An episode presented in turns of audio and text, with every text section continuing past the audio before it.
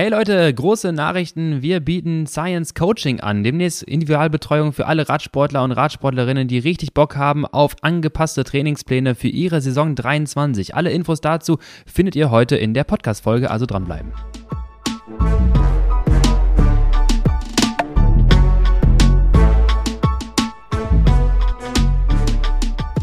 Hallo und herzlich willkommen zu einer neuen Folge des Science Podcasts, euer Milchschaum für euer Training. Und wir sprechen heute über Trainingsplanung und den passenden Saisoneinstieg. Mit dabei wieder einmal Lennart. Hi Lukas, was war das mit dem Milchschaum gerade? ja, kennst du nicht so Cappuccino, oben Milchschaum, dann ist das Ganze rund so und ich habe gehört, viele hören uns beim äh, Training und wir sind quasi das Topping, der Milchschaum, die Latte Art quasi von deren Training. Okay, okay, das, jetzt habe ich es verstanden, okay. Oder? Aber bevor wir jetzt gleich in das Thema einsteigen, möchte ich euch noch erst unseren Sponsor präsentieren und das ist der ProBike Shop, probikeshop.com/de. Schaut doch mal vorbei für alles rund um Fahrrad, probikeshop.com/de. Und bevor wir jetzt über sinnhaftes, strukturiertes Training sprechen, Lennart, du hast dir voll die Kante gegeben, weiß ich noch letztes Mal. Du warst Crossrennfahren. Sinnhaft unstrukturiert, ja genau. Ähm, ich bin am Sonntag in Düsseldorf mein zweites Crossrennen gefahren. Jemals. Genau, mein zweites jemals. Und habe da nochmal aufgezeigt bekommen, dass äh, ich da technisch überhaupt nicht auf der Höhe bin. Äh, hat mega Bock gemacht, war eine super gute Veranstaltung. Ähm, Glaube ich, gleicher Organisator wie das Rennen rund um die Kö. Mhm. Äh, da war es ein bisschen erfolgreicher für mich damals. Äh, jetzt beim Crossrennen. Hast du auch gewonnen? Äh, Kö, auf der Kö habe ich äh, einen guten Tag gehabt. Ja, beim Crossrennen war es jetzt eher so, ähm, auf die Plätze fertig los. Ich stand in der letzten Reihe, soll jetzt keine Ausrede sein. äh, weiter vorne hätte ich auch nur alle blockiert, aber dann hackt man auf die erste Kurve zu. Ähm, und der Bütti war mit am Start, der ist ein bisschen weiter vorne reingekommen in die erste Passage, wo man durch, durch Sand musste. Mhm. Ja, und ab dann war es erstmal so, Alter, was geht denn hier ab? Und ähm, ja, bin dann, was bin ich geworden? 25. glaube ich. Der Bütti ist 15. geworden. Ähm, und nee, ich glaube, dann bin ich 22 geworden. Aber ja, ich bin auf jeden Fall sogar überrundet worden auf dem Kurs. ähm, nur einmal, muss man sagen. Nur einmal, dazu. muss man sagen. Äh, ich bin auch immer schneller geworden. Das habe ich mir danach bei Strava angeguckt. Das mhm. war eigentlich relativ hilfreich. Ich glaube, in Poolheim hat irgendwas mit meinem Upload nicht funktioniert. Okay. Ähm, weil da konnte ich meine Rundenzeit nicht so richtig vergleichen. Ich erinnere mich noch, dass ich letztes Jahr in Pulheim unbedingt mal gucken wollte, ob ich besser geworden bin oder ja, schlechter. Ja. Weil du meintest, es wird irgendwann runder, dein, äh, deine. Genau. Und jetzt war es tatsächlich so, dass ich schneller geworden bin. Ich kann aber auch relativ gut beziffern, woran das lag. Und zwar, dass ich die beiden Sandkästen, die auf der Strecke waren, dass ich die fahren konnte, die letzten zwei Runden. Und das hat einfach zehn Sekunden schon mal ausgemacht. Und das ist dann, also das ist halt schon ein großer, großer Schritt. Und ansonsten ja, muss ich sagen, hatte ich ein bisschen Schiss vor dem Crossrennen, bin das mhm. ein bisschen langsamer angegangen als in Pulheim, weil da habe ich vollkommen überzockt. Das wollte ich nicht machen und jetzt bin ich, glaube ich, ein bisschen zu langsam angegangen. Ähm, ich hatte auch äh, noch ein paar Reserven, als ich ja, nicht ins Ziel gekommen bin, aber. Dinge, die wirklich wenig Leute sagen, wenn sie nach dem Crossrennen im Ziel ja, sind. Ja, also äh, ich, ich war natürlich schon gut, gut im Arsch, aber ähm, ja, jetzt nicht, nicht so wie in Pulheim. Ich habe mich nie an diesen Punkt gebracht, wo ich in Pulheim war, wo ich aus den Augen das Laktat laufen hatte. Also da habe ich darauf geachtet und ähm, an, ja, dann habe ich noch gemerkt, dass ich, glaube ich, mit einem Gravelrad und so einem, also ich bin ja technisch total der Laie, aber man hat mir gesagt, mit so einem längeren Vorbau und auf einem Gravelrad ist es wahrscheinlich nicht so optimal. Ähm, hm. Und da gab es so eine, so eine Schnecke. Oh, die ist schlimm, ja. Und ich bin da reingefahren und jedes Mal, die war auch noch an so einem Hang, mhm. Das heißt, irgendwie hatte ich immer das Gefühl, so wenn du jetzt noch ein bisschen mehr einlenkst auf diesen Matsch, legst du dich voll auf die Fresse. und ich bin dann immer so nach außen getragen worden, habe dann da wieder so gebremst und da, boah, da muss ich so viel verloren haben. Ich könnte vielleicht mir die Mühe mal machen, bei Strava mhm. Segmente zu machen in dem, äh, in, in dem Kurs. Genau, und dann einfach mal die verschiedenen Abschnitte zu vergleichen, wo ich dann das meiste verloren habe. Aber da kam ich gar nicht klar. Und ich war, zweimal habe ich mich verfahren. Das war auch geil. auf, auf, der Crossstrecke? Ja, weil das auf, der, auf so einem Hang war und das, das war halt abgesperrt durch, durch so ein Wahoo-Flatterband. Aha. Und irgendwann habe ich ja vor lauter Flatterband gar nicht mehr gesehen, so richtig, wo es lang ging, weil das so verdreht war. Und dann habe ich so angetreten, dachte so, ja geil, jetzt da noch über die Kuppe drüber scheppern. Auf einmal denke ich so, uh, das Flatterband, scheiße.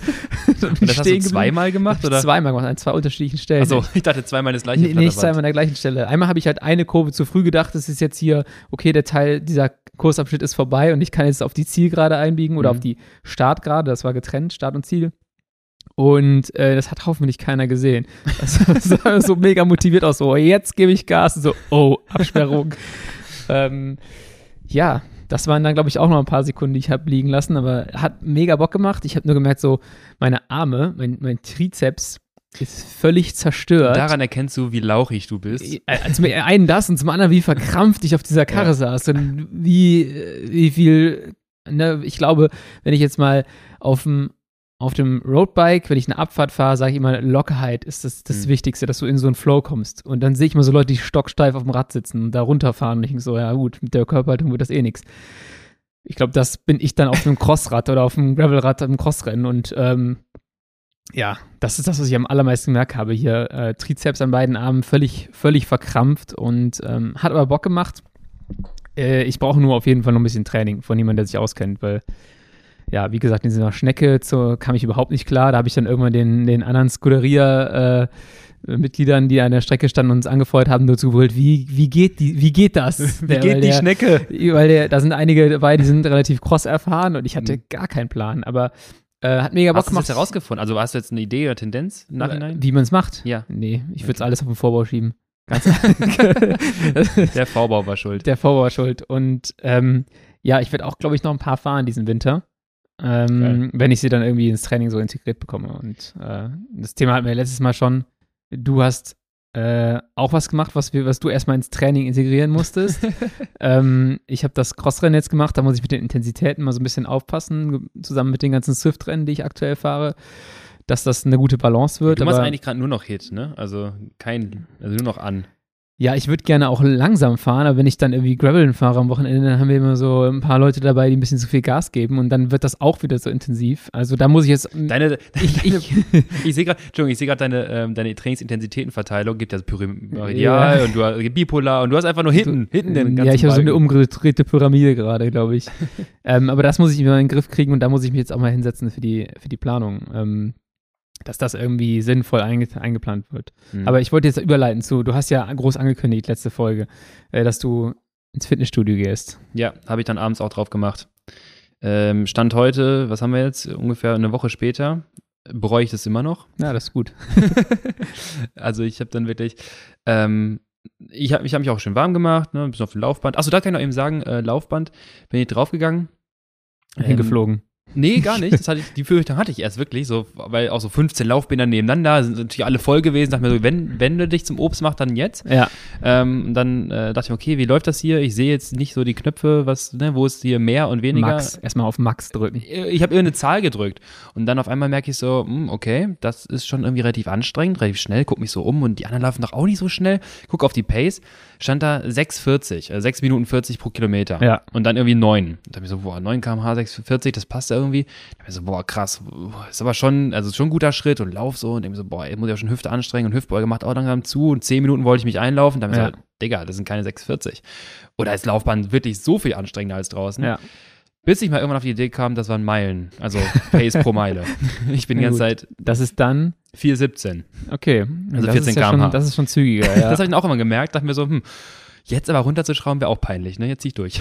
oh Gott, ja. Und dann hast du dich da erstmal mit einer, einer Hit-Einheit weggeschossen vom Krafttraining. Ich muss sagen, ich war danach an. Und dann gucke ich so ein Gerät, erstmal orientieren, erstmal Fitnessstudio. Ich weiß nicht, wenn du zu Stoßzeiten kommst, dann bist du ja auch so ein bisschen, du willst ja nicht aussehen wie der komplette Anfänger voll Idiot. Du, du schleichst dann immer erstmal so um die Geräte, wie so ein Und Rentner dann, da mit den Händen auf dem Rücken. Wahrscheinlich so, aha. Genau das. Oh ja, ist ein Gewicht. Okay. Und weißt du, was du dann machen musst? Du musst immer sehr zielstrebig direkt auf ein Gerät zugehen, weil keiner soll ja sehen, wie du um diese Geräte rumschleißt, wie ein kompletter Nichtskönner. Ja. Also du musst immer so rumschleichen, guckst so auf einen halben Blickwinkel, siehst du davor, okay, das, damit könnte ich was anfangen. Ich glaube zu wissen, welche Achse um worum rotiert ja. und was, welcher Muskel damit ähm, ich benutzen soll. Ähm, und dann äh, ja, zielstrebig drauf los und dann erstmal Aufwärmsatz. Weißt du, du guckst erstmal, setzt dich da rein und dann machst du Aufwärmsatz einfach ja. ohne Gewicht. Bei der Möglichkeit versuche ich immer das Gerät kennenzulernen. Okay, wo kommt mein Bein hin? Welcher Muskel benutze ja. ich jetzt gerade hier? Hab dann mich zum Beispiel auch ein paar Geräte äh, dran gesessen, wo ich dachte, ah, so bewegt sich das also. Ah, für den Muskel ist das. Ja, scheiße. No, neue Geräte für dich auch dabei ja, gewesen. Auch neue oder? Geräte auch für mich dabei gewesen. Naja, auf jeden Fall dann Richtung Langhantel und dann ein bisschen Kniebeugen gemacht und ich kann euch sagen, direkt glaube ich, mit dem ersten, mit der ersten exzentrischen Kontraktion, also des Herablassens des Gewichts, habe ich mir auch die Hamstring-Sehne abgerissen. also, Stark. so hat sich zumindest danach angefühlt. Naja, ich habe meine Übung weggeballert und ähm, ja, bin gespannt, wie ich mich weiterentwickle. Ich habe äh, mir eingebildet, man sieht es schon. ja, also passt kaum noch in die Hose. Wahnsinn. Also Markus Rühl wäre auf jeden Fall neidisch.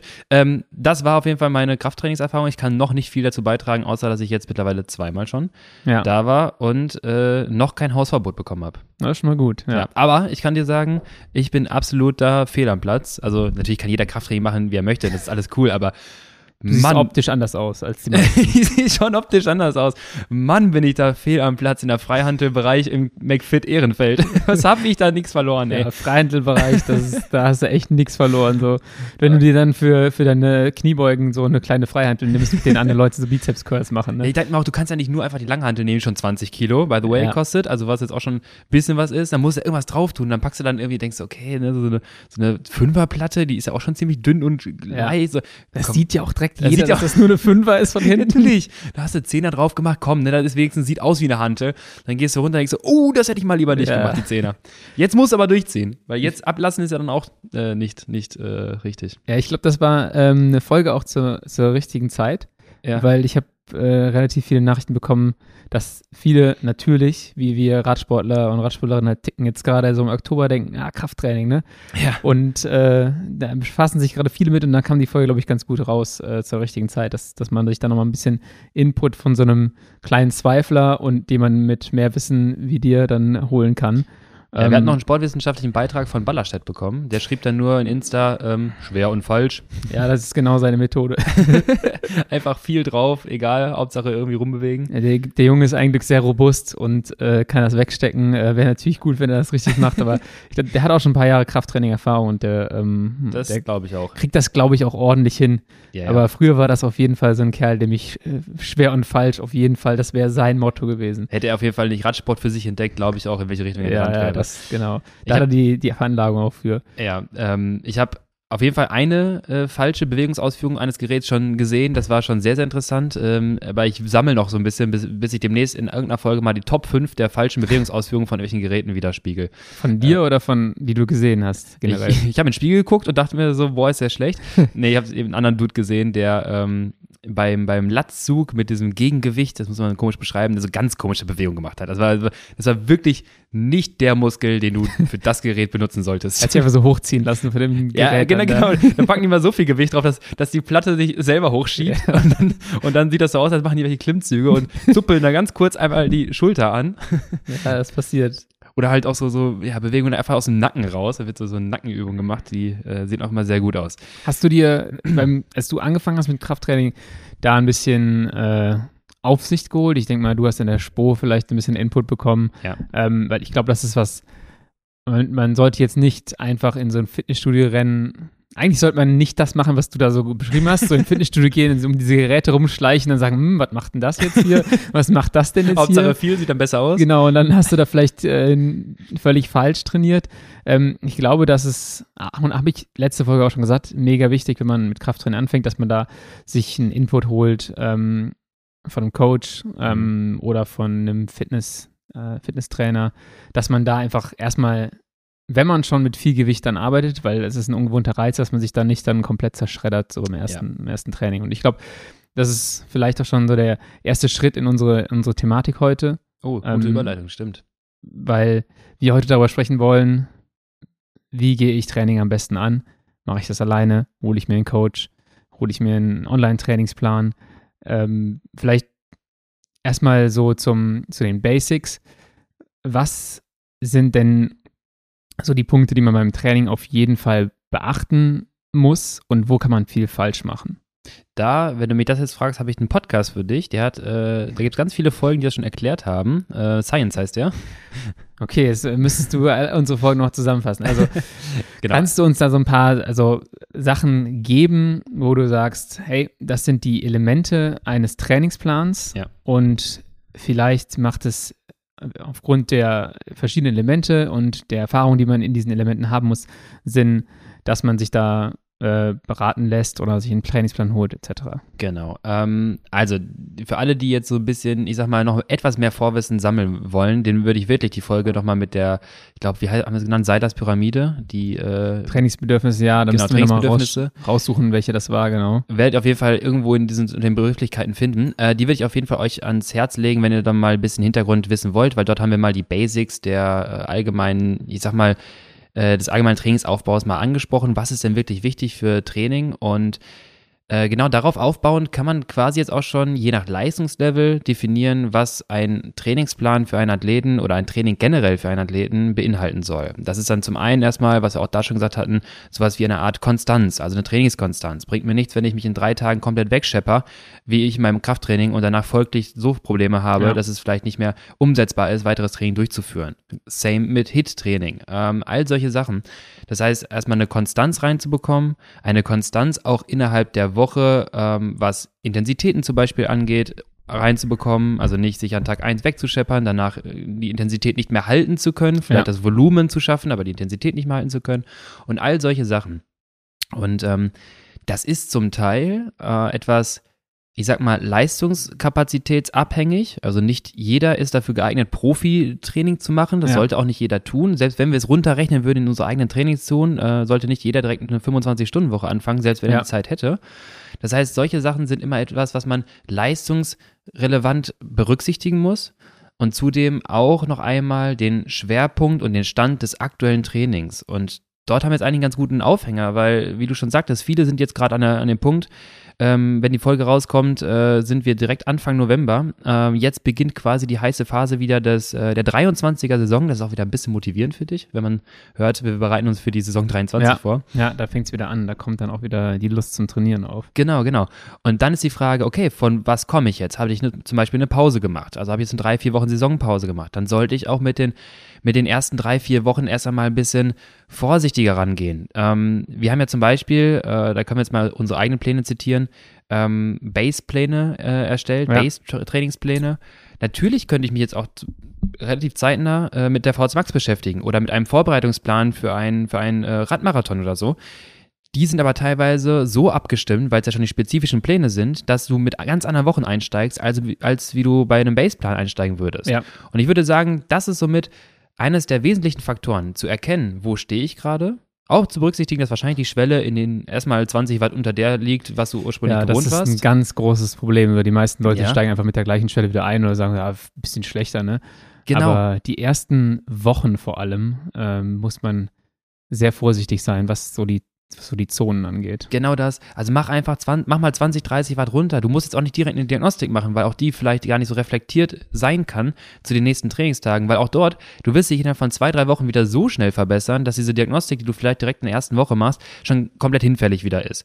Das heißt, also fang quasi auch ein bisschen nach Gefühl vorsichtig an, achte auch ein bisschen auf Puls, auf Herzfrequenz, auf subjektives Belastungsempfinden und dann kann man sich so ein bisschen da reinpacen. Deswegen sind diese Aufbauwochen auch so immens wichtig, dass sie auch tendenziell etwas konservativer geplant sind, auch Ja. nicht verunsichern lassen davon. Ihr kommt schnell zurück und dann bauen wir den besseren, spezifischeren oder den aufbauenden Trainingsreiz, langfristig aufbauenden Trainingsreiz auf. So je nachdem, was dann das Trainingsziel ist und welche Wettkämpfe man in dem nächsten Jahr oder in den nächsten Monaten machen möchte.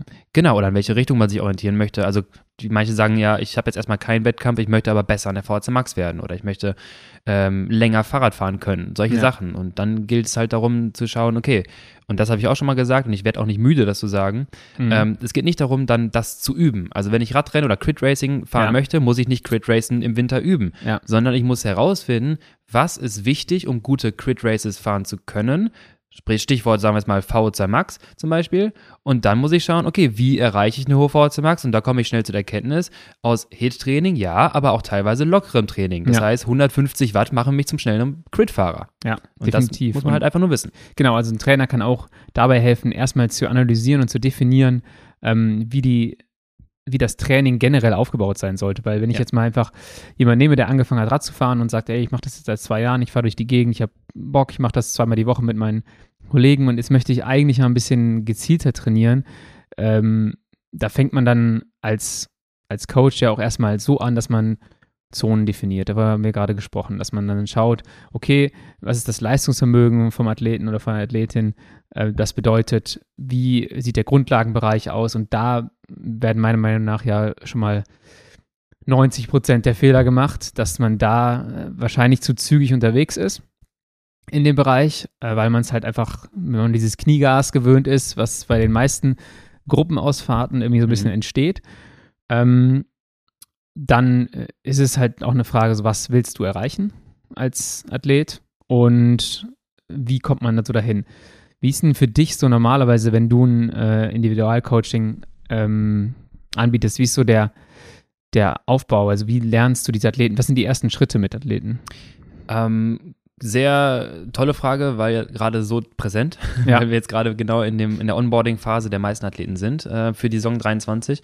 Und es ist so, erst einmal, äh, natürlich, ja, telefonierst mit denen und quatsch erstmal und hörst ein bisschen rein und versuchst ein bisschen zu sammeln, so was hat der überhaupt vor, in welche Richtung möchte er gehen, was, was äh, hat er für allgemeine Möglichkeiten. Dazu habe ich jetzt, äh, hilft ganz gut, ähm, Fragebögen erstellt, zum Beispiel, dass man es einfach schriftlich mal runterschreibt. Ja. Wie sieht deine Wochenstruktur aus? Kennst du dich überhaupt mit zum Beispiel Training Peaks, unserer Kommunikationsplattform, kennst du dich da aus? Hast ja. du schon mal mit Powermeter gearbeitet? Ähm, du wirst erstaunt sein, wenn Leute noch nie mit Powermeter gearbeitet haben, was die auf einmal für, für ein Pacing an den Tag legen, weil die damit nur noch arbeiten. Die gucken sich an, sehen 180 Watt, sollten sie fahren, treten 220 und auf zu treten, treten 100 Watt, treten ja. wieder rein, haben 260. Ich finde es total, total spannend, wenn man, ich kann mich noch an meine erste Powermeterfahrt erinnern. Einfach dieses Kennenlernen, diese Kombination, so und so viel Druck auf dem Pedal sind so und so viel Watt. Ja. Jetzt kann ich das halt, also das finde ich immer wieder erstaunlich.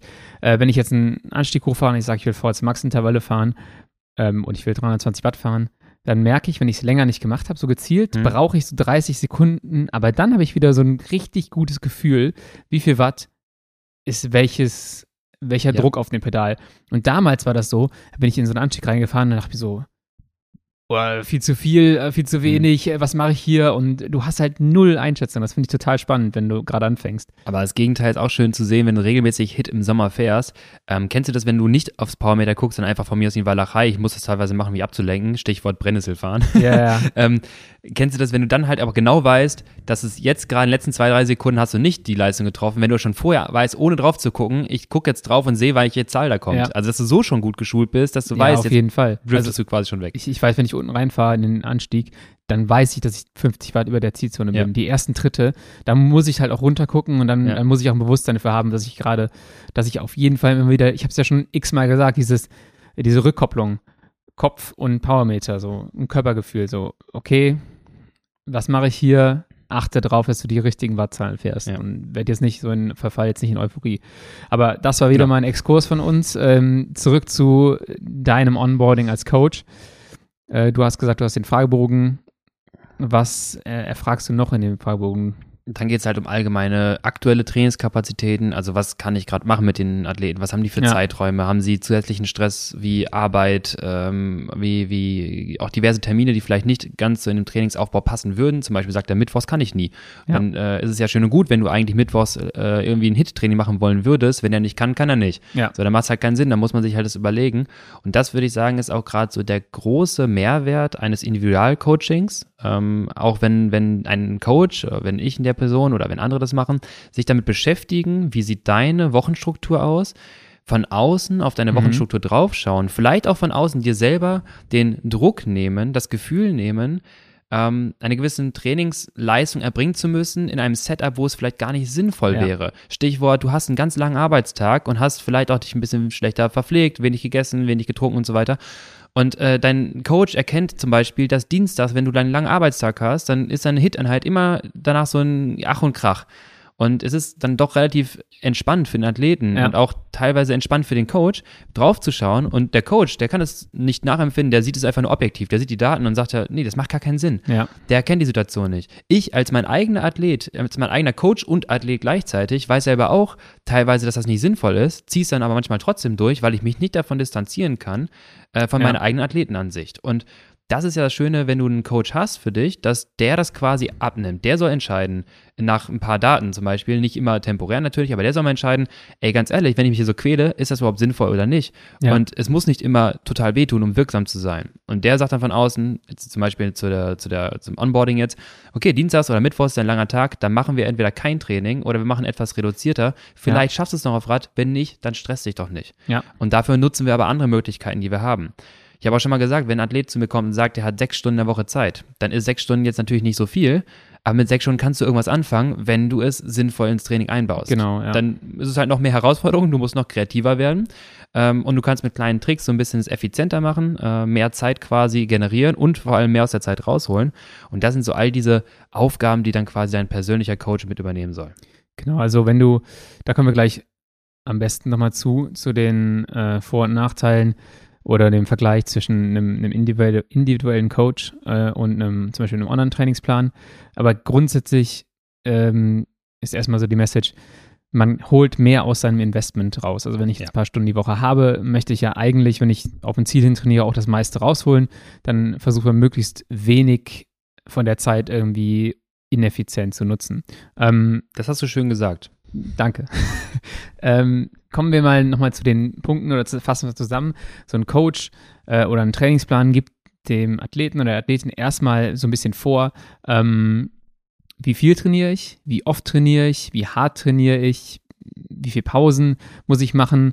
Ähm, und vor allem finde ich es immer ganz gut, dann jetzt nochmal auf einen, auf einen Coach zu sprechen zu kommen, dass, dass sich auch jemand anguckt und auch frühzeitig Sachen erkennt. Ähm, ja. Das ist vielleicht auch nochmal ein, ein Thema für, für gleich. Ähm, jetzt zu den, zu den Trainingsplänen, die wir auch, die wir auch anbieten, die wir auch jetzt äh, auf Training Peaks haben. Äh, was, du hast gerade, glaube ich, schon mal gesagt, der, der Einstiegsplan wäre, glaube ich, der Onboarding-Plan oder wie heißt der? Access-Plan. Der Access-Plan, ja.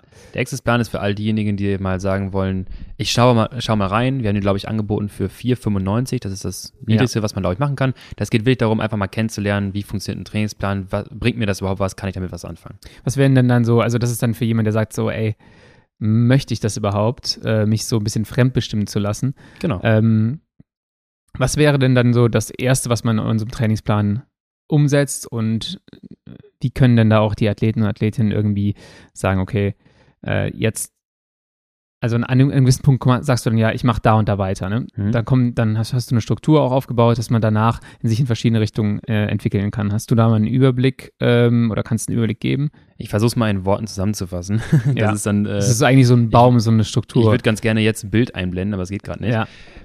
Ähm, erst, ja, äh, genau, auf, auf jeden Fall. Ich würde, bevor ich das einmal mache, nur kurz ähm, noch einmal erklären, weil du es gerade auch so schön gesandt, gesagt hattest. Da wollte ich ansetzen und dann ja. bist du in, diesen, äh, in diese Konkrete gegangen gerade generell jetzt auch für all diejenigen, die vielleicht jetzt gerade zuhören, sich überlegen, Trainingsplan, ich möchte doch eigentlich nur Fahrrad fahren, ich habe vielleicht irgendwie ein, ein sportliches Ziel die kommende Saison ja. halt vor, aber eigentlich habe ich doch irgendwie Bock, nur Rad zu fahren, was ja völlig in Ordnung ist, das kann jeder für sich natürlich dann äh, auch sich überlegen.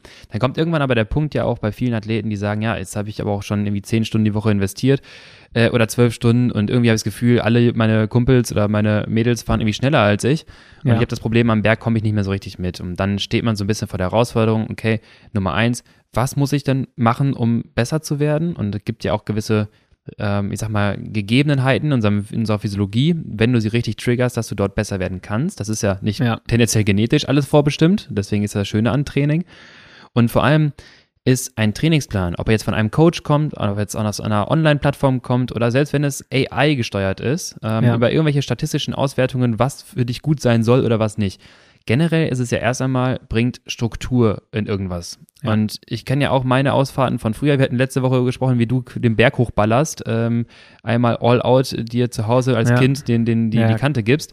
Äh, ich weiß auch, mein erstes Training, das war bei uns lokal. Zu Hause haben wir so einen See. Da kannst du rumfahren. Das ist eine Runde von 25 Kilometer. Und mein Training war, jedes Mal das noch schneller zu können. Ja. ähm, Finde ich jetzt im Nachhinein recht süß irgendwie. Genauso bin ich halt auch gefahren. Und das ist halt dieses Chaos-Training, ähm, das bringt natürlich erstmal was. Du wirst besser. Dein ja. Körper, den gibst du einen Reiz. Du wirst irgendwo langfristig, also du wirst nach einer gewissen Zeit deutlich dich verbessern. Und denkst du, ja gut, wenn ich irgendwie fahre, wäre ich schon besser. Und das stimmt auch. Und dann ist irgendwann halt der Punkt, mh, hm, wo komme ich jetzt am effizientesten weiter, wie du es schon sagtest. Welche, welche Stellschrauben oder welche Inhalte kann ich machen, um meine Zeit möglichst effektiv zu nutzen? Dass nicht der größte Teil meiner Zeit vielleicht darauf geht, äh, dass ich mit meinen Jungs da rumballer, was ja. auch noch immer noch Teil des Trainings sein kann, aber ich vielleicht auch einen größeren Teil richtig mache oder zumindest strukturiert mache, um dann besser zu werden. Ich glaube, das ist auch ein ganz guter Punkt.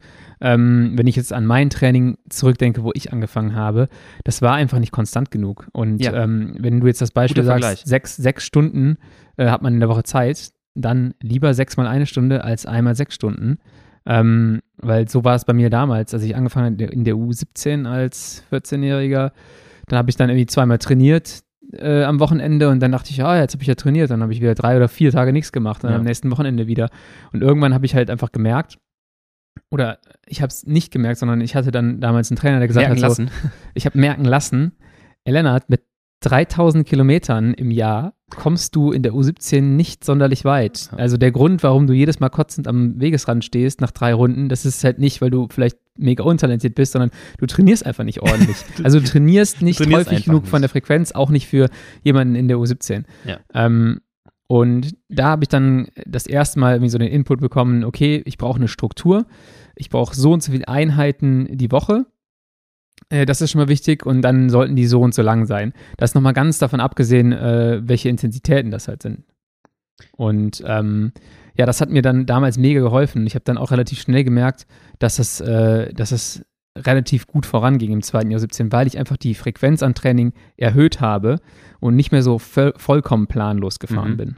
Ganz, ganz wichtiger Punkt, genau. Und was jetzt viele vielleicht auch so ein bisschen auch die Sorge haben vor Trainingsplänen oder Trainingsempfehlungen äh, von einem Coach, ist so ein bisschen, dass der Spaß daran verloren ginge. Ähm, und das kann auch direkt auch, finde ich, sehr interessant. Man können, wir können natürlich erzählen, was wir wollen, ähm, aber es gibt viele Stimmen, äh, die ich auch danach gehört hatte, von Leuten, die Trainingspläne ausprobiert haben, die sagten, ähm, es gibt dir auch was, Nummer ja. eins, entweder dein Hit-Training einfach zu absolvieren, weil du hast eine Aufgabe, du hast dann diese Challenge, dieses Hit-Training zu schaffen und du bist unglaublich glücklich, wenn es nachher geklappt hat.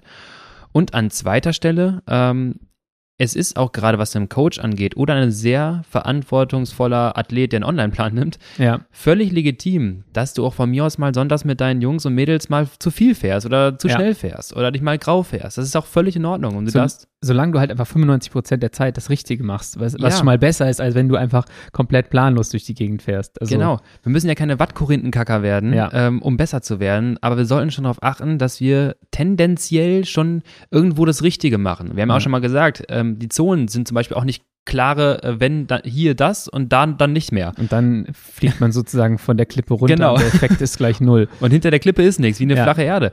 Ähm, und genau darum geht es dann, das einmal äh, zu verstehen, dass es dann fließende Übergänge gibt, dass es und ich sage immer nicht, also ich sage nie, dass es nicht wirksam ist. Selbst ja. wenn, ja, ich weiß, das Training hat nicht funktioniert, hat, nicht, hat nichts gebracht, höre ja. ich immer ganz gerne. Da sage ich, nee, das stimmt nicht. Das hat schon was gebracht. Es war jetzt, sagen wir, weniger ideal, aber ja. irgendwo hat es schon was gebracht. Wenn du zu viel davon machst, dann gehst du vielleicht irgendwann wirklich krachen. Dann können wir sagen, ja, das hat dann eher sogar negative Folgen. Ja. Aber es gibt nie ein Training, was nichts bringt. Genau. Und das sollte man sich einfach mal im Hinterkopf bewahren, dass es einfach sinnvoll ist, dort tendenziell das Richtige zu machen. Und wenn du keine Ahnung per se von dem, von dem ganzen Game hast, dann hilft es schon ganz gut, mal eine Anleitung zu bekommen. Genau, so eine grundsätzliche Anleitung ist definitiv super wichtig. Und was du gerade gesagt hast, man kann das ja auch mit einem Trainer absprechen. So sagen, ja, hey, genau. sonntags ist meine Runde, da ähm, kann ich überhaupt nicht sagen, was passiert, je nachdem, äh, wie die Jungs drauf sind und die Mädels.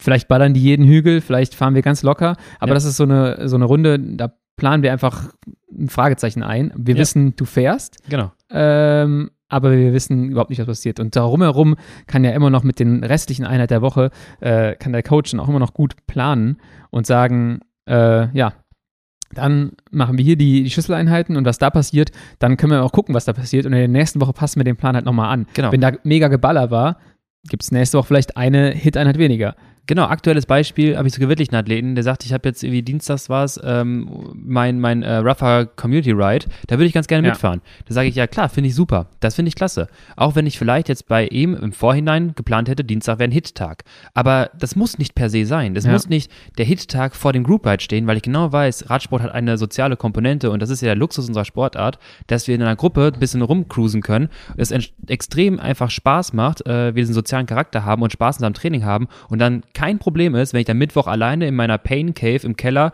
äh, mir 5x5 die Kante gebe. Ja. Ähm, und wie du gerade schon sagtest, ich schaue mir es im Nachhinein an, gucke auf die Daten, dann werden wir irgendwann feststellen, oh, jedes Mal Mittwoch ist das Hit-Training im Sack, wenn er Dienstag so äh, zu schnell fährt. Ja. Dann werde ich ihm sagen, Hast du die Möglichkeit, deinen Leuten mal zu sagen, ob man ein bisschen reduziert oder kann man es ein bisschen anpassen? Nee, kann man nicht. Okay, jetzt komme ich dir wieder ein bisschen entgegen. Können wir es so einrichten, dass wir vielleicht alle zwei Wochen diesen Ride haben, äh, dass wir konntest dich damit abfinden? Ja. ja. kann ich. Super. Jetzt weiß ich, alle zwei Wochen haben wir ein qualitatives Hit-Training am Mittwoch und dann schiebe ich einfach das andere Hit-Training auf einem Freitag. Ja. Dass man das dann so anpasst an, an Athletinnen und Athleten. Man muss einfach nur konzeptionell, ich sag mal kreativ oder konzeptionell flexibel sein, ähm, weil auch dort nicht jeder Athlet ist ein Profi, nicht jeder kann machen, was er möchte. Ja. Viele können halt, wie zum Beispiel auch mit der Arbeit, nicht immer machen, was sie wollen. Und da muss man einfach überlegen, okay, wenn ich eigentlich einen Dreierblock am Wochenende machen wollte, der sagt mir aber in zwei Tagen von drei kann ich nicht, ja, dann muss man sich überlegen, wie kriege ich meinen Dreierblock oder meinen Umfang halt sonst in die Woche rein. Ja. Was ist denn so nochmal für Leute, die gerade unangeleitet durch die Gegend fahren, der häufigste Fehler aus deiner Sicht? Ich habe ja eben schon mal angefangen Ja. mit, der, mit dem Trainingstempo. Ja, das hätte ich jetzt Ähm, auch gesagt. Ja, aber ich habe da noch einen großen Fehler, der, auf den, Mhm. den, der mir einfallen würde. Aber ich frage jetzt erstmal dich. Was siehst du? Ja, al- also für mich größter Faktor ist Trainingstempo, also dieses äh, Standgas fahren, Kniegas fahren, ähm, sich dann sonntags mit den Leuten dann wegzuscheppern, dann irgendwie komplett grau zu Hause ankommen, dann irgendwie äh, Snacks reinzuballern, einen Kaffee und dann bei Biathlon einzupennen. Das Ja. ist so der typische Sonntag. Ähm, bei Skispringen wieder wach zu werden. Und äh, ich denke, das ist so mit der Hauptfaktor und dann ist es halt so ein bisschen, äh, vielleicht wird es auch in die Richtung, aber mangelnde Konstanz. Also dann, wenn dann so, also wenn dann zu viel und Ja. gleichzeitig an einer anderen Stelle dann gar nichts mehr, weil ich bin entweder noch grau oder ich habe dann keine Struktur, keine Orga, um mein eigenes Training zu organisieren. Ja, das ist definitiv auch was, was mir noch einfallen würde, ist halt, was ich bei ambitionierten Athleten, Athleten immer sehe, ist zu viel. Mhm. mehr mehr ja. ist besser und einfach so ein Ja. Ruhetag ist eine Strafe. So, das ist halt häufig so der Fall. Man nimmt dem Athleten, der Athlet das, man nimmt dem was weg. Ja. Und ja, das ist zumindest das Gefühl. Und ich glaube, Ja. als Coach ähm, oder auch mit einem Trainingsplan hilft das einfach ungemein zu sagen, ey, da steht ein Ruhetag drin. Es ist okay, dass da ein Ruhetag drin steht, weil da ist Ja. jemand, der macht sich Gedanken darüber, das Maximale aus meiner Zeit rauszuholen. Äh, wir haben beide das gleiche Ziel und wenn der mir sagt Ruhe, dann mache ich das mal. Weil sonst kommt dann immer in dem Athleten, der Athletin das Gefühl auf, so, ah, sollte ich heute nicht noch ein bisschen was fahren und ein bisschen was machen und dadurch äh, gibt man denen halt äh, eine Ruhe. Und der, der zweite Punkt ist halt auch die, die Verpflegung, die mega wichtig ist, ähm, weil die meisten Leute die, die Trainings gar nicht richtig verpflegen. Wir haben hier, du hast mit Robert gesprochen ähm, und auch ich fahre jetzt seit, seit zwei oder drei Jahren eigentlich fast nie ohne irgendwas in der Flasche los. Also ich habe Mhm. immer mindestens Slow Cup drin äh, und einen Riegel dabei ähm, und merke halt dadurch, dass die Kontinuität dann gegeben ist. So, wenn ich jetzt zurückblicke auf das, was ich ganz am Anfang gemacht habe, ja gut, da fallen mir tausend Sachen ein, die ich irgendwie falsch Ja. gemacht habe. Viel zu unstrukturiert, viel zu schnell im Trainingstempo, nie was gegessen. Das war eigentlich so eine Anleitung zum Scheitern, die ich mir da selber gegeben habe. Und ähm, ja, hätte eigentlich damals schon ganz gerne einen guten Trainingsplan gehabt. Der hätte mich sicherlich dann früher äh, ein bisschen erfolgreicher gemacht. Finde ich, ich finde auch, ähm, wo du den Punkt ansprichst, wir haben die Trainingspläne, habe ich vor einem Jahr ungefähr alle überarbeitet, was Ja. die Einheiten angeht. Ich habe die Einheiten nochmal umstrukturiert, neu geschrieben und ein bisschen ergänzt. Vor allem, wir- Werbung in eigener Sache, wo findet man die, Lukas? Achso, äh, auf trainingpeaks.com und da müsst ihr einfach mal Science äh, nachschauen. Oder immer noch ProBike Academy, weil manchmal der Link noch verwechselt ist. Also Okay. nicht wundern, falls irgendwo ProBike Academy steht, das wird auf Science rüber gelinkt. Wen wir jetzt angetriggert haben, der kann sich da mal umschauen, was du da aus, der, aus deinen Genau. grauen Zellen rausgezogen hast. So Alternativ findest du den Link auch direkt hier in diesem Podcast, in der Infobeschreibung. Also einfach da draufklicken und dann hast du den Marketplace für alle Trainingspläne, die wir quasi haben. Kannst Ja. mal schauen, was für dich passt. Ähm, das ist übrigens der große Bogen, den wir gleich nochmal spannen wollten. Wir wollten sagen, wie es weitergeht. Okay. Ähm, aber bevor wir das machen, eben ganz kurz an der Stelle, das war ein riesen Einflussfaktor, als ich angefangen habe reinzuschreiben, wie viel Kohlenhydrat-Empfehlungen ich quasi geben Ja. würde als Coach. Einerseits in meinem Individualcoaching, andererseits aber auch in den Trainingsplänen. Und ähm, das hat in der Häufigkeit sehr gut funktioniert, dass die Leute mal gesehen Ja. haben, ah, guck mal, also ich soll jetzt hier 40, 50, 60 Gramm pro Stunde mal äh, mir zuführen. Dann habe ich noch beigeschrieben, wie viel ist denn das übersetzt? Da kommst Ja. du mal schnell auf eine Flasche mit Pulver und eine Banane. Machst du das auch wirklich? Vergleichst da mal ganz kurz für dich und dann die Leute, die es auch angewendet haben, meiner Meinung nach können das Training auch viel besser umsetzen und dann Ja. ist es auch effektiver und erfolgreicher. Jetzt haben wir gerade schon mal darüber gesprochen, allgemein, was gibt einem so ein, so Rahmen, ähm, jemand, der einen begleitet äh, oder auch einen Trainingsplan. Ich finde das aus meiner Sicht auch mega wertvoll. Ich bin mein eigener Coach. Das ist ein Riesenproblem eigentlich. Ich meine, es ist gut und es ist uns schlecht. das doch mal. Ja, es ist Wir halt, sind beide unsere eigenen Coaches. Wir sind beide unsere eigenen Coaches, äh, genau. Vielleicht sollte ich mal dein Training, du meins übernehmen. Ja, da habe ich aber keinen Bock drauf. Dann muss ich meinen inneren Schweinehund zu oft über, überwinden. Aber, Aber das ist mal gerade, deine- ist deine gerade Probleme. das Problem. So, ich würde sagen, ich bin relativ ineffizient unterwegs, nicht, nicht super ineffizient. Ich glaube, ich, ich mache das Training mit einem, mit einem guten Bewusstsein. Mr. Efficiency himself, was Crit Racing angeht, ist ineffizient in seinem Ja, Training. genau. Ähm, ich glaube, ich habe relativ viel Erfahrung, was das, was das Training angeht. Ich weiß in der Theorie, was ich machen sollte. Ähm, in der Praxis ist es so, dass äh, das manchmal problematisch ist, denke ich. Äh, und das geht, denke ich mal, vielen so. Ähm, man hat irgendwie einen langen Tag auf der Arbeit gehabt. Ähm, man hat sich eigentlich gut genug verpflegt, auch während des, Alter, während des Tags. Man könnte theoretisch äh, eine VHC Max oder eine Hit-Einheit absolvieren, aber man hat irgendwie nicht so richtig Bock. Und da ertappe ich mich häufiger mal, dass ich dann da sage, ja gut, ne, dann schmeißen wir die Einheit einfach mal raus. Oder auch gleichzeitig, wenn ich jetzt fahre draußen und ich bin drei Sätze gefahren und das tut okay weh, es tut eigentlich so weh, wie es wehtun soll. Ähm, aber irgendwie habe ich gar nicht mehr so viel Bock, den vierten Satz zu fahren dann schaffe ich es tatsächlich, mir manchmal einzureden, dass es Sinn ergeben würde, auch nur drei zu fahren. Als dein eigener Coach als hast mein du dir eigener gesagt. Coach, genau. Ich habe ja die Autorität. So, äh, ich habe äh, da mal einen Blogartikel zugeschrieben auf science.cc. Da steht drin, wer überwacht die Wächter? Äh, der Basti hat da freundlicherweise, glaube ich, nochmal das lateinische Zitat reingepackt, was ich jetzt hier nicht vorlesen werde, weil ich es nicht kann. Du meinst äh, Quis custodiet ipsios custodes? Ja, genau, sowas in der Art. Also ich hatte nie Latein, ich sage jetzt einfach mal ja. Ähm, und da ist es halt so, wenn ich dann früher mal mit einem Trainingsplan trainiert habe, hat mir das irgendwie, das ist so eine kleine Verpflichtung, die ich mir gegenüber auch dann eingehe oder dem Trainer gegenüber. Und da muss ich sagen, habe ich meine Trainings eigentlich schon ein bisschen strukturierter absolviert. Äh, das ist der eine, das ist der große Vorteil daran. Also man sagt sich, da ist jemand, der kümmert sich um mich und ich will diesenjenigen jetzt nicht enttäuschen und das ordentlich machen. Auch wenn es nur ein, in Anführungsstrichen nur ein Online-Trainingsplan ist. Man Ja. möchte das bei Training Peaks grün haben. Ich wollte es nämlich gerade sagen, du willst auch, ob es jetzt ein personifizierter Coach ist oder ein Online-Coach, ist mir egal. Du soll, am Ende soll es halt grün sein. Es soll ein Belohnungszentrum aktiviert werden Ja. und du sollst einfach für dich wissen, das, was ich gemacht habe, ist jetzt erst einmal richtig. Zumindest sagt mir gerade der Trainingsplan, dass das so gefordert war. Das wollte ich gerade eigentlich fragen, du hast es beantwortet, ob es dir geholfen hat, als du mal mit einem Trainingsplan gefahren bist oder Ja. trainiert hast. Definitiv. Ich habe das im Winter von 2017 auf 2018 mal gemacht, äh, zeitlang.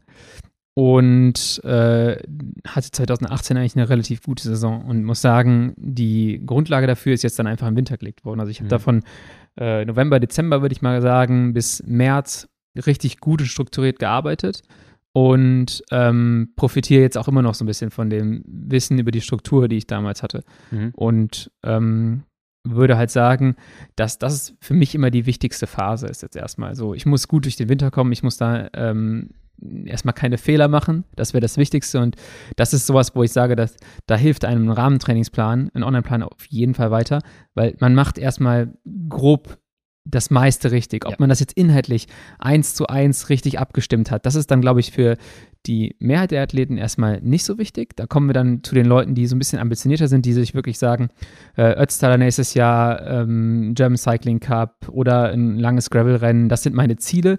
Da muss, muss ich perfekt vorbereitet sein. Und ich glaube, da geht es dann nochmal so darum, wie man das mit einem individuellen Coach am besten handelt. Genau. Da würde ich jetzt einmal wieder zu dem Punkt kommen, ich glaube, wir haben vor 20 Minuten da angefangen. Okay. Ähm, und zwar war es, welcher, welchen Plan mache ich denn jetzt oder wie gehe ich das Ganze an, wenn ich jetzt zum Beispiel einen Online-Plan habe oder wie wir es quasi anbieten würden mit dem Strukturbaum. Äh, und daraus ergibt sich auch gleich die Relevanz von Individualcoaching, Ja. aber kommen wir gleich dann zu. Äh, genau, wir haben gerade schon gesagt, also prinzipiell muss ich irgendwie einsteigen. Also wir haben jetzt ein paar Anpassungswochen. Das kann jetzt ein Access-Plan sein, das kann auch ein Base-Plan sein, der einfach schon, ich sag mal, progressiver aufbaut. Ähm, ähnlich wie beim Krafttraining, du mit erst nur der Hantelstange anfängst und später Ja. mal Gewichte draufpackst. Ähm, dann ist die Frage, und das ist jetzt ein bisschen spezieller wieder, was habe ich vor, wann habe ich es vor und was ist jetzt für, mich vielleicht ein Sekundärziel zu meinem eigentlichen Ja. Primärziel? Sprich, möchte ich im nächsten Jahr Crit Races schnell fahren? Habe ich auch Bock, gerade Cyclocross-Rennen zu fahren? Möchte ich mich auf Cyclocross ein bisschen vorbereiten, dass ich jetzt nicht aus der kalten Cyclocross-Rennen Ja. fahre?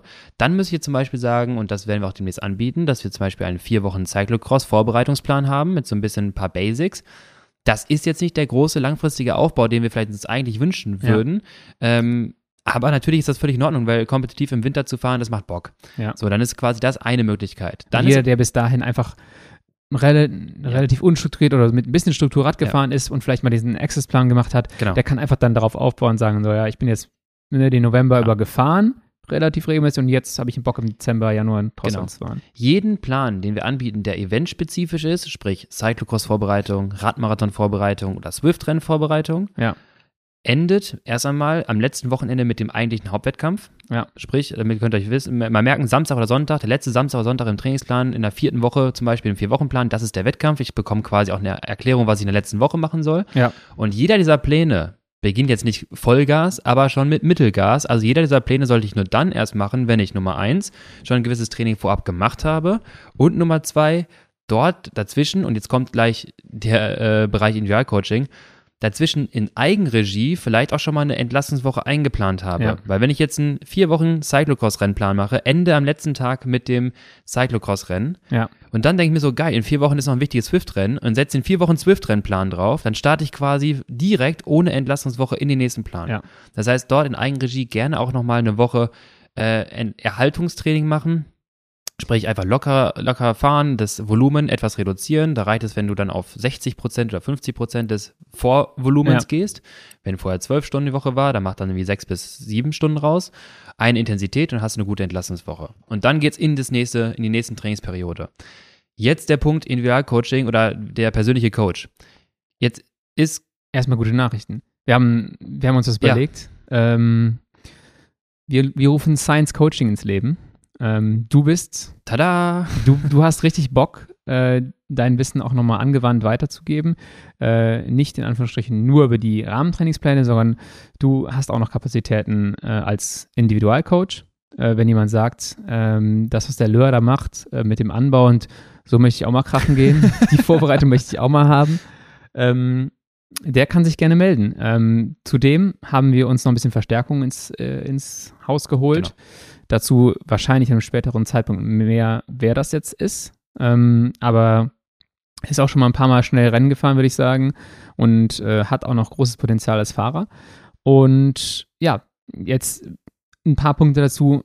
Warum oder für wen macht es Sinn, ein Individualcoaching zu haben? Gegenüber vielleicht jemanden, der sagt so, okay, oder verglichen mit einem, mit einem Rahmentrainingsplan.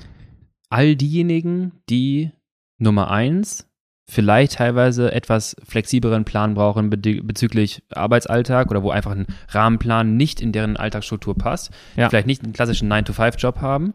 All diejenigen, die vielleicht auch mal gemerkt haben, sie sind ein bisschen aufgeschmissen, wenn mal irgendwie ein Plan nicht so ganz funktioniert, wenn die Einheiten nicht so ganz funktionieren, sie nicht wissen sollen, wie sie am besten weitermachen. Ja. Sprich, äh, du fühlst dich nicht so gut, soll ich am nächsten Tag wiederholen? Soll ich eine andere Einheit machen? Soll ich es einfach weitermachen? Ja. Oder auch diejenigen, die gemerkt haben, wenn sie mal krank wurden durch einen Trainingsplan, wie, könnt, wie könnte ich da wieder einsteigen? Beginne ich den Zwölf-Wochen-Plan von vorne? Beginne ich ihn wieder zwischendurch? Ganz wichtig. Nein, man beginnt den Plan nicht von vorne. Das, das schon mal vorweg gesagt. Ja. Aber trotzdem. Der ewige Zwölf-Wochen-Plan, den ich nie geschafft habe. Genau, sonst würde ich das wahrscheinlich tatsächlich oder hätte das früher im Winter nie gepackt, äh, mal so einen Zwölf-Wochen-Plan durchzuziehen. Genau. Ähm, man fängt nicht von Null an. Äh, das, das so viel schon mal. Genau. All diejenigen können davon profitieren, die auch eine, ich sag mal, angepasstere Saisonplanung brauchen. Ich habe nicht nur einen Wettkampf, sondern ich habe vielleicht sogar 17 oder ich habe vier Hauptwettkämpfe. Ich habe vielleicht, wie ich schon in teilweise in anderen Podcast-Folgen äh, erzählt hatte, eine Athletin, die sagt, ich mache eine halbe Straßensaison, dann switche ich in die Gravel-Saison. Ja. Ich bin nicht so ganz sicher, wie kriege ich den Transfer hin. Äh, es lohnt sich für all diejenigen, die einfach mal Einblicke bekommen wollen, wie funktioniert denn überhaupt so ein Training? Was habe ich denn für Effekte, die man da äh, ja auch sich anschauen können? Denn auch Coaching an unserer Stelle ist auch Coach den Athleten, also den Athleten zu verstehen, was wichtig ist in seinem Training, was entscheidend ist in der Absolvierung seiner Trainingseinheit. Also auch selber zu lernen, wann ist denn zum Beispiel auch sinnvoll, mal ein Training ausfallen zu lassen oder sich selber mal zu coachen, wenn der eigentliche Hauptcoach, also in dem Fall ich, Ja. oder halt Science Coaching, dann gerade nicht reagieren kann. Die Woche steht, du hast gemerkt, Dienstag, das ging alles gar nicht. Du solltest in der Lage sein zu wissen, was machst du dann am Dienstagabend oder Mittwoch. Und all solche Sachen gehören auch mit dazu. Plus all das, was wir auch schon hier im Podcast erzählt haben und äh, immer wieder äh, nicht müde werden zu erzählen, wie du sagst, Rennstrategie, Ja. Optimieren von Pacing. Als Coach schaust du auf die Trainingseinheit rein. Du guckst dir an, Das ist ganz wichtig, finde Ja. ich, weil viele Leute, und das, das würde ich auch sagen, ich habe eben schon gesagt, ich habe mich lange schon damit befasst. Ich glaube, ich ja, bilde mich da jetzt seit äh, zehn Jahren immer weiter in dem Thema fort. Aber was ich zum Beispiel nicht so gut kann wie jemand, der wirklich dann ausgebildet ist in dem Bereich, ist dann die Analyse. Weil Mhm. ein Coach kann extrem viel aus Daten rausziehen. Ich glaube, so ein gewisses Vorwissen habe ich auch, aber dann, Mhm. dann kann ein Coach halt nochmal ein bisschen mehr über den Efficiency Factor, über den äh, Heart Rate Drift oder sowas, über den Cardiac Drift, nochmal viel mehr rauslesen äh, an, an individuellen äh, Feedback, für den Athleten, Athletin und kann darauf das Training noch ein bisschen besser anpassen. Also frühzeitig vielleicht mhm. erkennen, okay, äh, diese Art von Wochenplan funktioniert einfach nicht so richtig, weil das nicht perfekt abgestimmt ist. Wir müssen nochmal umstellen, äh, weil die Athletin, der Athlet einfach ein bisschen speziellere Bedürfnisse hat. Und ich genau. glaube, das ist mega wichtig. Und das kann er einerseits dann in der direkten Kommunikation feedbacken, es entweder unter die Einheit schreibt oder du jetzt, du, du sprichst mal mit dem oder halt dann langfristig eine Daten halt erkennen. Und ich habe jetzt auch für die Masterclass-Videos mich mit gewissen Bereichen beschäftigt. Da wird auch noch viel kommen in den nächsten ja. Wochen und Monaten. Und ähm, mittlerweile haben wir auch, und wir haben einen Luxus in unserer Sportart, einen Luxus, wie ja. sich andere Sportarten es wirklich wünschen würden. Du fängst teilweise an, GPS-Sender in, bei Fußballspielern mit einzuintegrieren, damit du irgendwie mal quantifizieren ja. kannst, was die machen neben Herzfrequenz. Und wir haben den Luxus, wir können energetisch messen und verlieren sogar wenigste, also wir messen wirklich sehr, sehr reliabel und fast alles, was wir da umsetzen im Körper, können wir energetisch messen mit dem Powermeter jede Sekunde. Ja. Jetzt mittlerweile mit Moxie können wir physiologische Parameter live messen.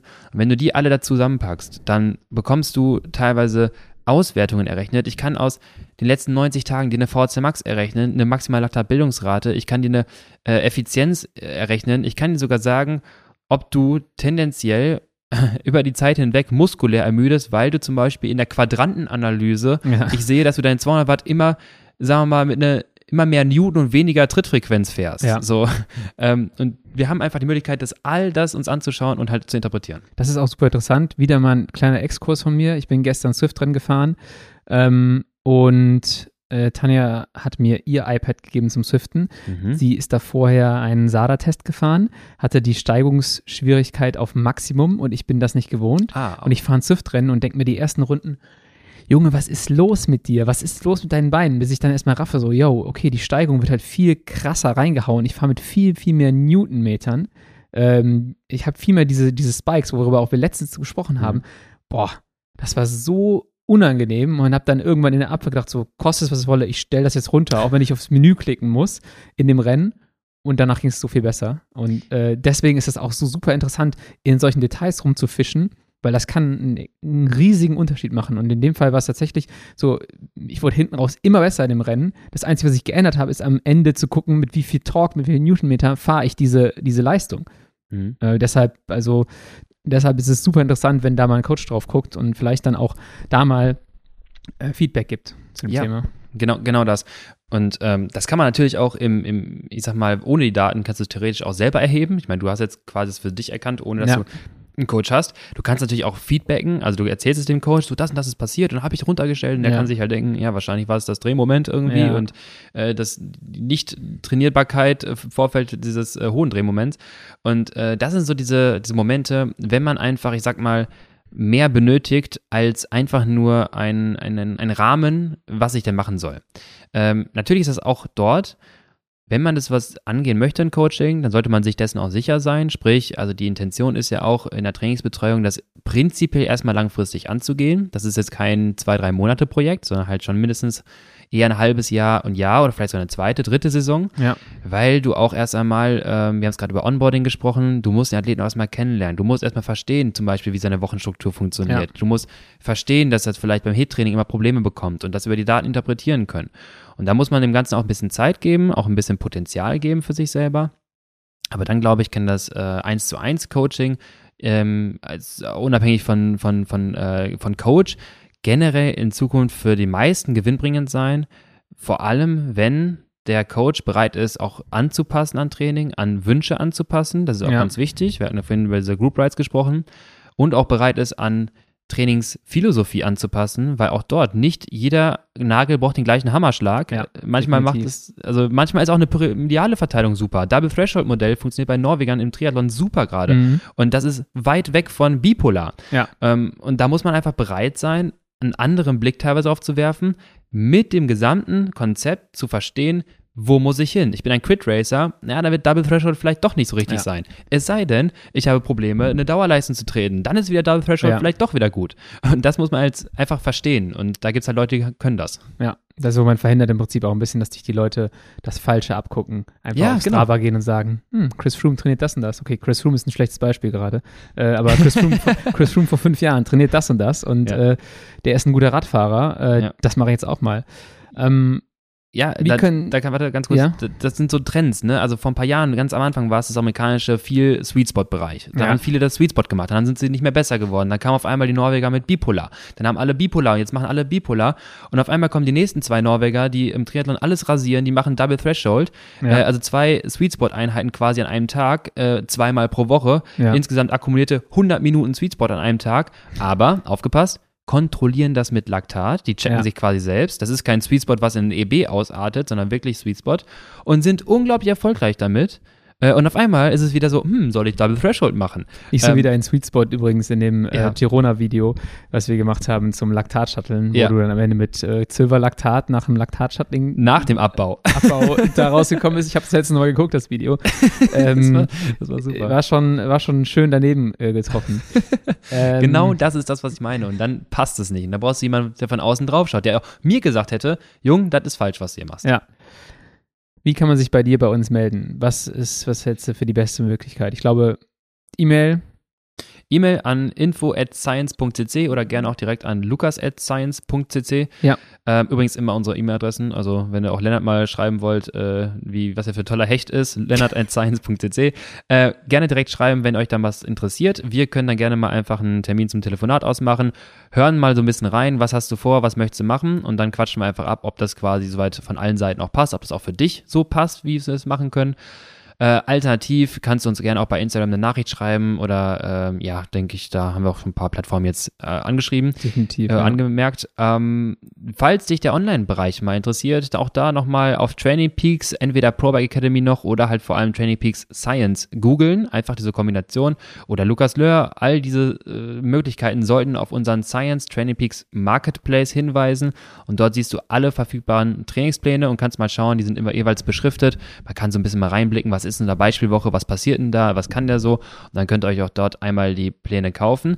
Ganz entscheidend bitte einmal, falls das nicht ganz klappen sollte, das liegt nicht an euch, dass ihr schon mal Bescheid wisst. Falls ihr einen Trainingsplan Guter über Punkt. Genau, über äh, PayPal oder Kreditkarte, was auch immer, nicht ganz kaufen könnt, äh, nicht verzweifeln. Schreibt uns einfach direkt an, es gibt eine Alternative. Ich weiß nicht wieso, wir wissen nicht wieso. Bei Training Peaks und Science äh, irgendwie manchmal da äh, sagt Training Peaks so, das wird nix.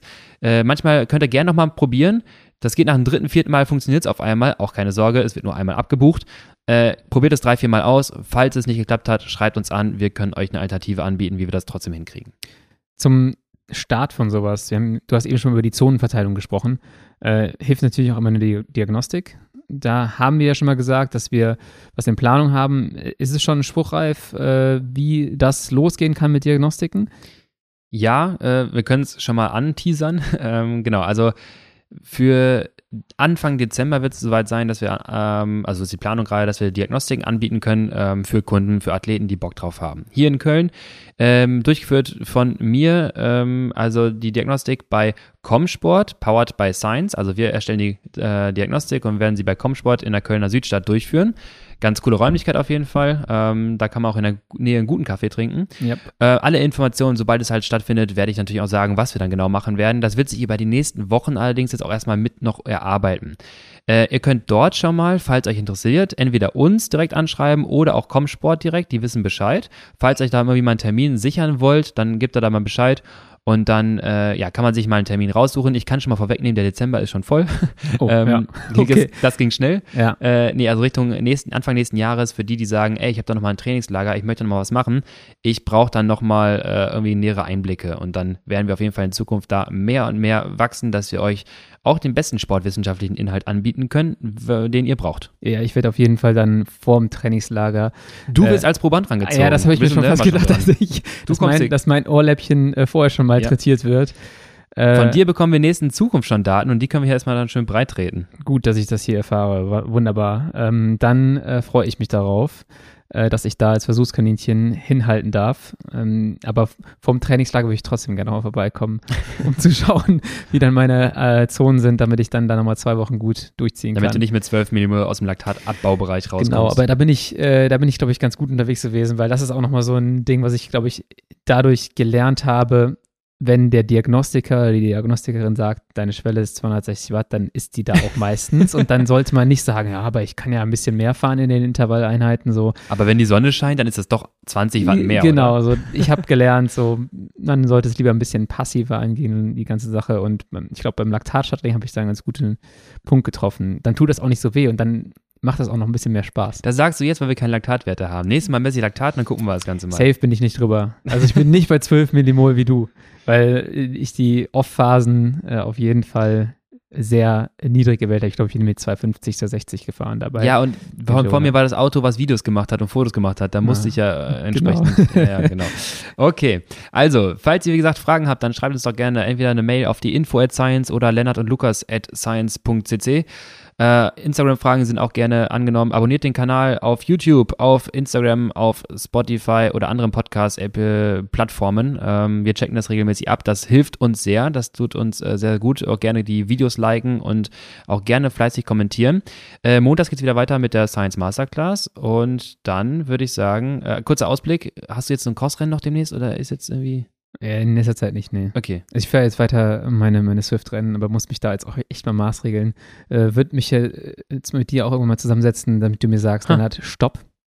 Stopp. Nicht mehr so viel davon. Äh, und dann muss du musst davon runterkommen. Dann, dann muss ich auch mal wieder in einen vernünftigen Trainingsplan umsteigen. Also ich habe mir, gönn mir jetzt noch hier so den Oktober, Anfang November ein bisschen Spaß haben und dann geht es auch wieder ins richtig äh, ambitionierte Training. Ich sehe dich doch dienstagsabends da sitzen und sagst mir, ja, ich brauche das aber. Ja, dienstagsabends auf jeden Fall Swift dran gefahren und, und, mittwochs wird der Litwoch gefahren. Ähm, oh, das äh, wiederhol noch guter mal. Punkt, ja genau, der Litwoch wird gefahren. Ähm, mega viele Leute haben es schon in den Science Club reingeschafft äh, auf Swift kommt noch dazu. Wir haben den ersten Litwoch drin. Wir haben seit heute auch den Discord-Channel erstellt. Da müssen wir jetzt noch äh, ein bisschen technisch rumspielen, aber dann wird es einen Channel geben, wo ihr uns eure Fragen stellen könnt äh, zum Thema Training. Vielleicht kann Lukas da ab und an auch mal aushelfen, wenn jemand mit seinem Rahmentrainingsplan äh, eine Frage hat. Ähm, ihr könnt da im Chat auf jeden Fall was reinschreiben. Wir quatschen dann immer eine Stunde beim Litwoch und können auf die Fragen eingehen. Ähm, und wir freuen uns sehr, mit euch da zusammen zu fahren. Also dann habe ich schon mal meine Trainingsstruktur so ein bisschen zusammen. Man muss ich aber immer noch fünf Tage die Woche eine Planung haben, anstatt nur zwei. Ja, wir, wir schauen da mal, wir werfen mal einen Blick drauf.